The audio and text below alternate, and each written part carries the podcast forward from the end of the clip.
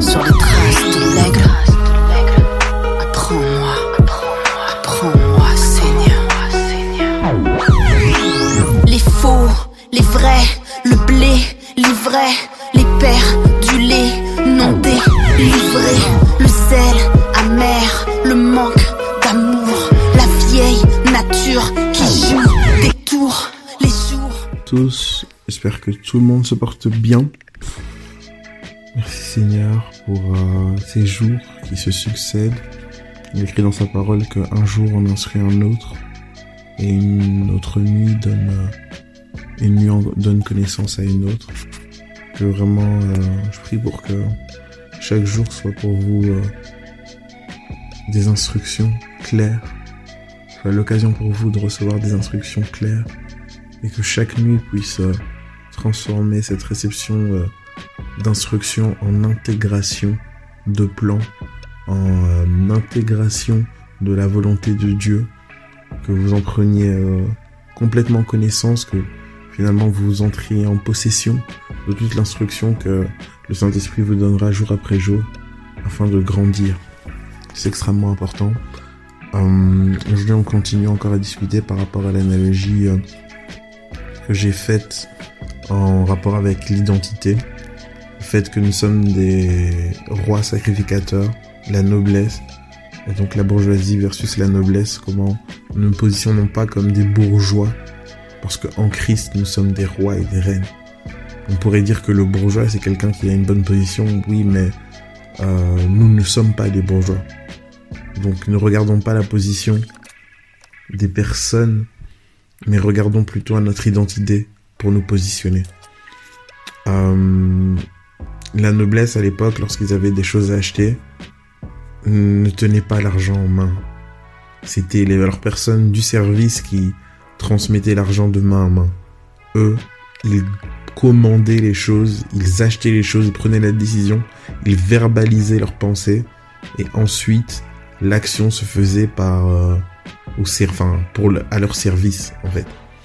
Et euh, c'est une analogie hyper intéressante parce que nous, en tant qu'enfants de Dieu, nous sommes les enfants de Dieu, les héritiers, euh, les rois des reines sacrificateurs et euh, au travers de Christ, nous avons reçu l'autorité, on a reçu une autorité déléguée afin d'appeler à l'existence ce qui n'existait pas, afin tout simplement de dispenser ou de mettre en évidence le royaume de Dieu. Et euh, nous avons été créés à l'image et à la ressemblance de Dieu, qui est un Dieu créateur. Et lorsqu'on nous regardons dans Genèse, on dit qu'il a parlé. Dieu a parlé sur les choses, il a créé les choses en parlant, en déclarant des paroles. Et euh, pour pouvoir rentrer dans notre identité de manière correcte, nous devons parler. Aujourd'hui, énormément de situations font et vont essayer de vous faire la guerre afin que vous vous taisiez. Mais la personne qui se positionne dans une identité en tant qu'enfant de Dieu, en tant que roi sacrificateur, doit comprendre et aura compris qu'elle doit parler pour que les choses changent. Dieu nous a donné ce pouvoir de parler sur les circonstances afin que les circonstances changent. Dieu nous a donné le pouvoir et l'autorité de parler aux démons, contre la maladie, contre toutes ces choses, toutes les langues qui s'élèvent contre vous en justice. Vous avez le droit de les condamner. Vous parlez sur les choses. Et c'est vraiment intéressant parce que dans le psaume 32, David nous entretient et nous parle du fait que il avait péché contre Dieu et euh, il s'est tu et euh, il s'est tu et il a commencé à gémir, ses os se desséchaient, etc. Et il a exprimé son mal-être. Il était vraiment dans un état dépressif, il ressentait un poids sur ses épaules. Et c'est ce qui se passe aussi lorsque vous êtes face à une épreuve, mais que même si vous êtes détentaire, même si vous détenez cette identité, même si vous en êtes dépositaire, si vous parlez pas, mais ça veut dire que vous manifestez pas cette identité, donc vous êtes face aux épreuves seul, et vous avez, vous allez avoir un poids sur les épaules. Vous allez subir euh, les attaques de plein fouet. David s'est tu. David s'est tu et ne s'était pas positionné dans son identité. Et à cause de ça, il a ressenti, il gémissait toute la journée, il était mal à l'aise, son âme était tourmentée. Alors il a pris la décision. Il a dit, je dois, parler, je dois ouvrir la bouche parce que je ne peux pas continuer à subir ce genre de choses, je ne peux pas continuer à accepter cette situation. Je ne peux pas continuer à accepter que euh, le corps du Christ soit bancal. Je ne peux pas continuer à accepter que ma vie chrétienne soit maussade.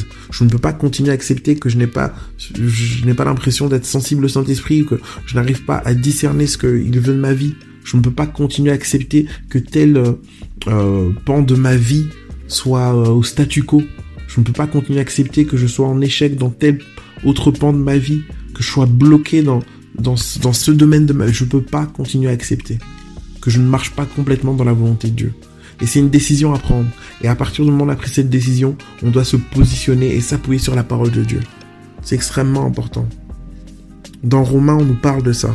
Dans Romains 10, 10, on nous dit, en effet, c'est avec le cœur que l'on croit et parvient à la justice. C'est avec le cœur qu'on croit et qu'on parvient à la justice. Et je nous encourage tous à méditer la parole, parce que c'est la méditation de la parole qui va vous permettre de d'avoir une assise réelle, d'être positionné. Et c'est en méditant la parole de Dieu que vous allez pouvoir construire, construire réellement cet hôtel sur lequel vous pourrez poser vos sacrifices de prière si vous ne construisez pas cet hôtel en méditant la parole de Dieu, alors vos prières seront un peu fugaces. Elles n'auront pas de consistance. Mais la méditation de la parole de Dieu vous permet aussi de discerner, de comprendre. Et la suite de toutes les révélations que le Seigneur va vous donner, c'est une construction d'un hôtel. Et là, lorsque vous vous positionnerez, vous prierez de la bonne manière votre prière sera conforme à la volonté de Dieu parce que vous serez, vous, vous serez imprégné de la volonté de Dieu. C'est vraiment important. Donc c'est en croyant du cœur qu'on parvient à la justice. Ok? Et c'est avec la bouche que l'on affirme une conviction et on parvient au salut. C'est Romains 10, 10. C'est avec la bouche qu'on affirme une conviction. Et avec cette bouche-là, vous affirmez une conviction et les choses changent. Bien trop souvent, on, est peut-être trop rapide, on va trop vite en besogne et la conviction, on ne l'affirme pas. On dit quelque chose, mais il n'y a pas de conviction qui est trouvée au fond de notre cœur.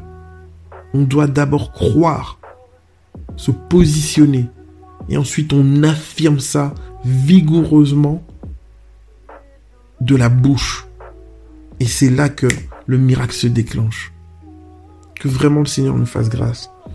Je prie que nous soyons ces personnes qui entretiennent notre foi, qui méditent la parole de Dieu, qui la méditent jour et nuit, qui cherchent dans la parole de Dieu le réconfort, qui cherchent dans la parole de Dieu la justice, qui cherchent dans la parole de Dieu la sagesse, qui cherchent dans la parole de Dieu des directions, des révélations, qui cherchent tout simplement Christ dans sa parole.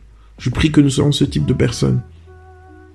Ainsi, nous pourrons parler aux circonstances, nous pourrons être revêtus de notre autorité et nous pourrons changer les choses. Que vraiment le Seigneur nous donne de revêtir complètement notre identité de noble, de famille royale, de sacrificateur, de roi sacrificateur. Personne capable de changer les choses, personne capable d'impacter la société, des personnes porteurs de solutions. Vraiment le Seigneur nous donne de revêtir notre identité et de bousculer notre environnement, nos familles et l'humanité tout entière. Que vraiment le Seigneur nous fasse grâce. Passez une excellente journée en Jésus-Christ. Amen. Fais de ton mieux. Cherche ton Dieu. Qu'il te remplisse de son feu. Déchire ton cœur. Ouvre tes yeux. Le temps est précieux.